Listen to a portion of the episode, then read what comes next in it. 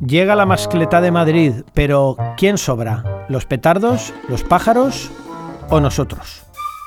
Fallas Levante, con Moisés Domínguez.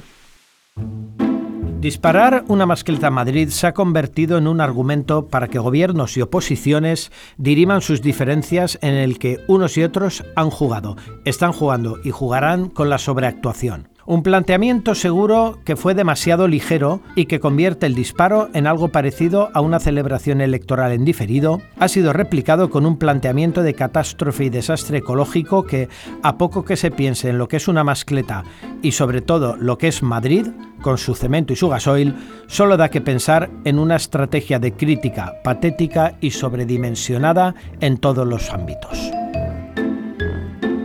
Quedémonos, si el juez definitivamente lo autorizare, con otro aspecto mucho más importante, que es realmente el que nos importa mucho más allá de este disparo y de esta fecha. La incrustación en una tierra más o menos extraña de un espectáculo pirotécnico totalmente distinto a los convencionales. Porque lo que el mundo conoce como pirotecnia universal son los castillos, con sus colorines y obviamente con su ruido. A día de hoy, como dicen querer las asociaciones ecologistas, pretender una pirotecnia sin ruido es como pretender tener agua que no moje o fuego que no queme. Es una mascleta que se sale del convencionalismo por el tipo de fuego y por el horario en el que se dispara. Eso es lo que la hace especial y diferente. Pero no nos engañemos, no es el único.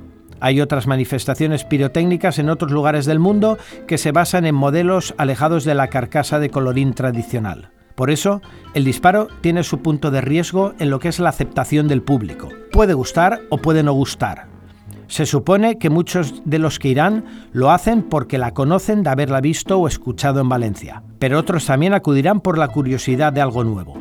Cuando se dispare, será sometida al análisis de esas personas, y por eso no les extrañe que los haya que vibren y se entusiasmen, otros que aseguren que no es para tanto y otros que directamente les parecerá innecesario o directamente feo, que no les ha gustado. No les extrañe y no lo consideren un menosprecio. Estamos hablando de personas sin paladar para esta pirotecnia porque no la conocen más que de referencia y estarán en su derecho de no gustarles.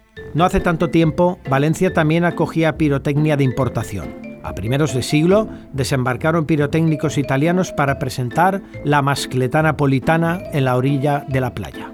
Era un disparo con carcasas aéreas, basadas en el ruido, con unos calibres excepcionales que nada tienen que ver con los de la mascleta convencional. El resultado, lo que descubrió el pueblo valenciano, tan aficionado como es a la mascleta, fue un disparo que era infinitamente más cadencioso, golpes de ruido espaciados en el tiempo, el cual poco a poco iba cortándose. Unos cebollazos que se escuchaban al otro lado de la ciudad. Y no es que me lo contaran. Uno de los años me dediqué a callejear por las afueras, Mislata, Chiribella, Bericalap, y les aseguro que se escuchaba desde allí. Los truenos aceleraban conforme pasaban los minutos y acababan en una especie de terremoto. Repito, una especie de terremoto. Aquellos disparos de Romualdo Parente gustaban a algunos valencianos y a otros no. Y no imagino al pueblo italiano ofendiéndose porque alguien de aquí criticara la ausencia de musicalidad, de ritmo, de que la tercera retención hubiese solapado a la cuarta o que los zumbadores de Kraken se hubiesen demorado ocho décimas sobre el inicio del triple aéreo. Por todo ello, Dejemos de lado la interpretación de los políticos y centrémonos en disfrutar de cómo se dispara fuera de casa. Tampoco se lleven a engaño. Ni es el primero ni será la última vez, pero seguramente con no tantos focos de atención. Respétese a aquellos que no les convenza y relativicen a los que auguran el final de varias especies de aves.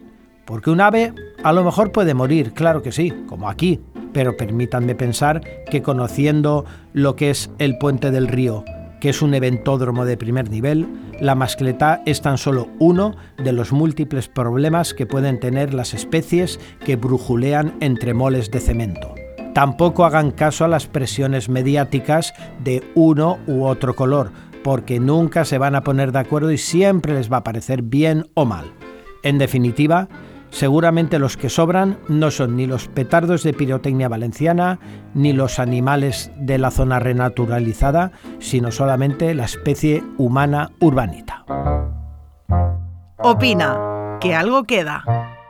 Qué raro es que el Pleno de Junta Central Fallera se rebele contra la directiva. Bueno, quizá hace unos años también ocurría, pero la gala del Ninot así lo ha provocado. La verdad es que los argumentos para defender el nuevo acto tienen su razón de ser. Correr el riesgo de colapsar el acto de entrega de premios de la semana fallera. Pero también quejarse de este nuevo acto también tiene su razón de ser. Quitar de los emblemáticos días 16 y 17 de marzo la entrega de unos premios dedicados al arte efímero. Esto también es sorprendente. Aunque a la nueva directiva les ha entrado una fiebre por las galas, que me recuerda a tiempos en los que los excesos, sean de los que sean, era una moneda de uso corriente, ¿sabéis cuál es la mejor forma de saber lo atinado del acto? Esperar. Cuando se fallen los premios de falla, los del día 15 y los del día 16, sabremos de verdad, sin proyecciones, cuántos habrían incrementado los actos de entrega de premios, si la gala era necesaria o no y con tres años seguidos aún lo tendremos más claro. Déjenme pues a después de fallas para echar mano del Excel. Mientras, ya saben, prepárense para otro fotocall que es la moda. Fallas Levante con Moisés Domínguez.